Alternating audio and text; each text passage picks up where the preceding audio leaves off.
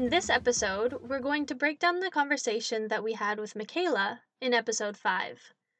También, si recuerdas, en episodio 5 practicábamos números, pero hay una cosa más que quiero revisar.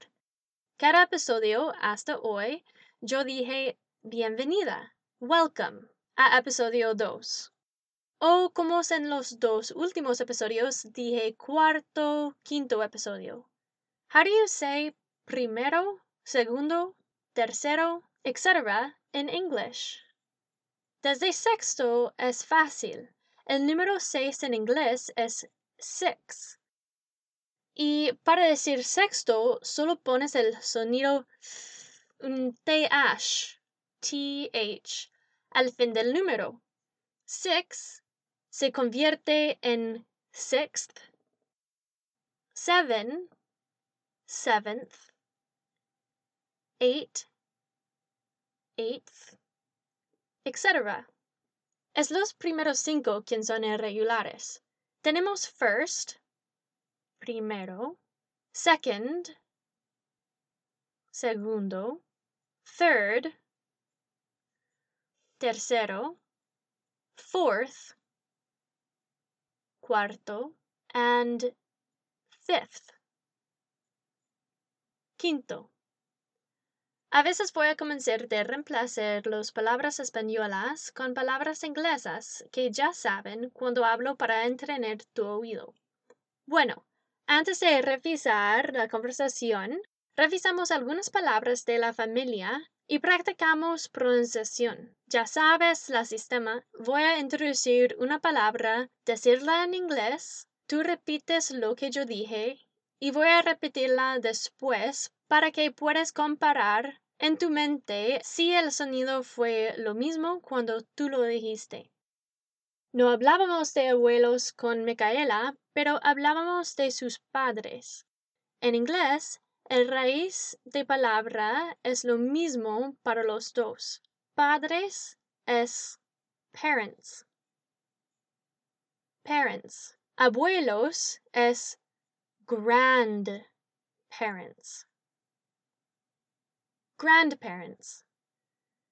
Si hablábamos de nuestro abuela y abuelo en una conversación de una manera formal, digamos grandmother and grandfather grandmother, grandfather. Pero es más común decir grandma y grandpa. Grandma, grandpa. La palabra madre. Perdón, la palabra mamá. Madre es mother, como grandmother, pero mamá. Hay dos pronunciaciones y ambos son correctas. Solo elija lo que siente mejor para ti. La primera opción es mom. Mom. El O en mom es abierto y un poco largo. Otra vez, digamos, mom. La segunda opción es mum. Mum. El sonido vocal es una U. Mum. Papá es dad, dad. Hermano es brother, brother. Intenta no decir brother. Esa palabra es similar como mom, como el vocal cambia en una U, no es un O. Entonces dices otra vez brother. El TH no dices como en español con la lengua atrás de tus dientes. Es más entre tus dientes. Brother. Bueno. Hermana es sister. Sister. Cuando hablábamos de nuestros brothers and sisters, el grupo entero, podemos decir siblings. Por ejemplo, My siblings live in Canada. Finalmente tenemos cousins, primos, pero no tenemos una palabra específica para primo o prima, solo decimos cousin. Cousin. The parents of our cousins are our uncles and aunties. Los padres de nuestros primos son tíos y tías. No hay palabras para tíos tampoco. No podemos ponerles en un grupo. Necesitamos decir aunt. Eso es la hermana de tu padre o la hermana de tu madre. And uncle. Uncle es el hermano de tu padre o el hermano de tu madre. Entonces, tío, uncle uncle. Con tía tenemos la opción de decir aunt, aunt, o también podemos decir auntie,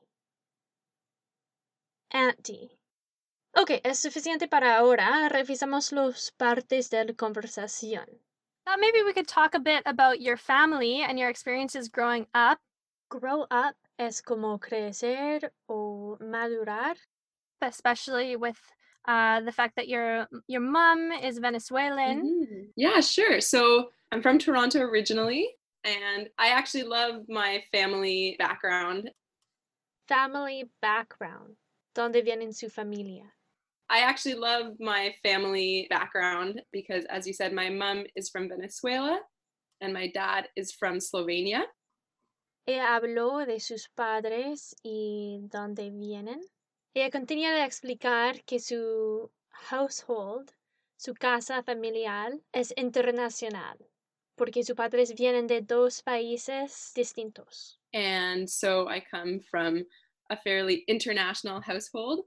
Growing up, growing up, otra vez, madurar. We mostly spoke English in the house. Mostly spoke English in the house en casa hablaban en inglés la mayoría del tiempo. But I did manage to pick up some Spanish as well from my mom and whenever we would visit my family in Venezuela in the summers. Cuando ella dijo pick up, eso es de decir que ella aprendí. My parents coming from totally different countries. My parents coming from different countries. Eso es para decir que viene, viniendo de otros países. My parents had to learn, and as kids, we were almost their teachers for what Canadian culture was. And we all sort of learnt together uh, as my brother and I grew up. Necesitaban aprender la cultura canadiense y ella se explicó que sus padres necesitaban aprender todo eh, fue un poco como ella y su hermano fue los profesores de su padre. And I loved Venezuela. Me encantaba Venezuela. My mom has three sisters and one brother. Mi madre tiene tres hermanas y un hermano que su familia estaba muy muy grande. So I had three aunts and one uncle and many many cousins. I don't even know how many. especially because, you know, as your listeners will know, the definition of aunt is not so rigid in Venezuela.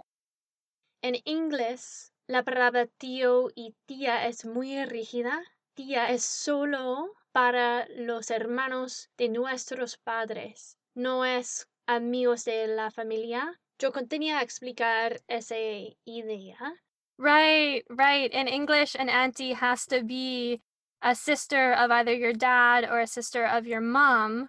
But in Latin American culture, from my understanding, it could be friends of the family or really anybody.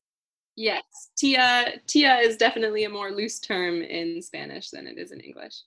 Y ella dice loose term. Ese es como para decir casual, no es firme. ¿Quién puede ser tu tía? All my aunts, my uncle, and all my cousins all my aunts, todos de mis tías, my uncle, and my cousins. One lived near the beach in Barcelona. One lived near the beach in Barcelona. Una vivo cerca de la playa in Barcelona. The ones that we visited most often were in, in Merida. The ones that we visited most often, los que visitábamos lo más frecuentemente. Can you say that again? Where were they? In Merida, in the mountains. Yo pedí, can you say that again? Porque de mi lado, de Zoom, escuché lo que ella explicó. I used to love going there. We would climb mountains. I used to love going there. Me encantaba visitar esos lugares. We would climb mountains. Escalábamos montañas and swim in the river. and swim in the river. Y nadar en el río. And I think that must be one of the places where my love for the outdoors was really born. Esa frase que ella dijo significa que debe ser una de las razones que me encanta la naturaleza. Pero de hecho, ella dijo que sus gustos fueron nacido así. Oh my goodness, what a beautiful childhood. What a beautiful childhood. Childhood es su niñez. Finalmente, el último frase que quiero explicar es al fin del audio, cuando estábamos despidiendo al otro, ella se dijo, Thanks for having me. Thanks so much for having me. Eso es para decir gracias por invitarme, pero la traducción exacto es Thank you for inviting me. Pero es más común en inglés para decir Thanks for having me. Si el evento fue a la casa de alguien o como en esa experiencia, yo le invité por Zoom virtualmente para conversar con nosotros. Entonces ella dijo, Thanks for having me. Thanks for having me. Hay algunas partes de la conversación que yo no expliqué. No vamos a revisar todo porque, como normal, es un parte de tu trabajo filtrar el parte que no es importante. Eventualmente vas a capturar todo fácilmente. Pero al principio, las conversaciones, bueno, la gente habla en diferente en la vida normal que en las situaciones de la escuela, las conversaciones entre gente que están aprendiendo un idioma.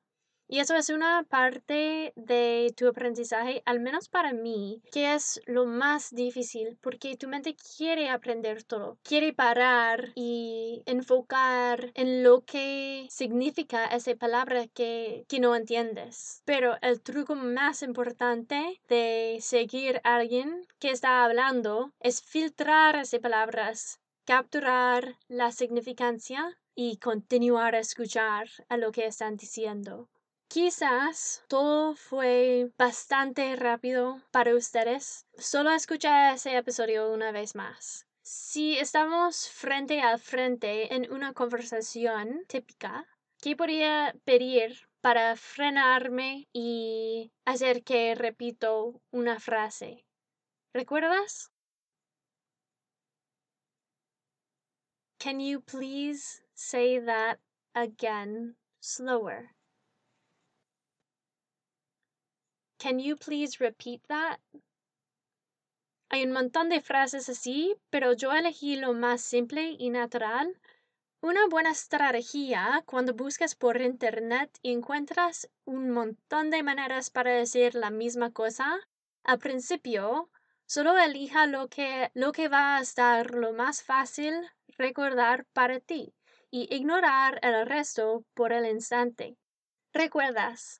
Al comienzo de tu aprendizaje, tu objetivo es comunicar, no para estar una enciclopedia de inglés. Como siempre, solo revisé las partes lo más difíciles o complicadas.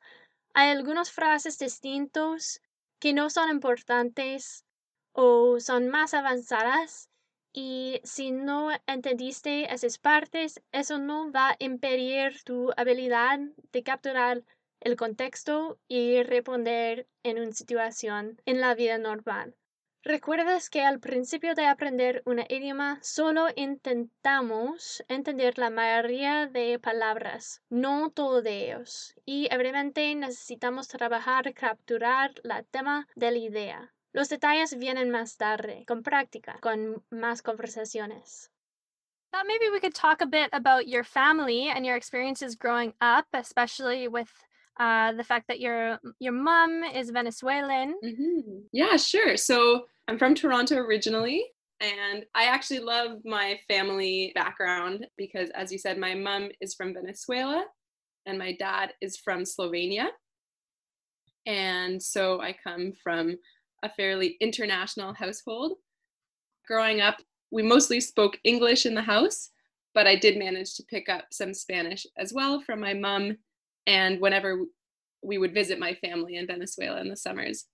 So my parents, coming from totally different countries, had to learn the ways of Canada together. And as kids, we were almost their teachers for what Canadian culture was.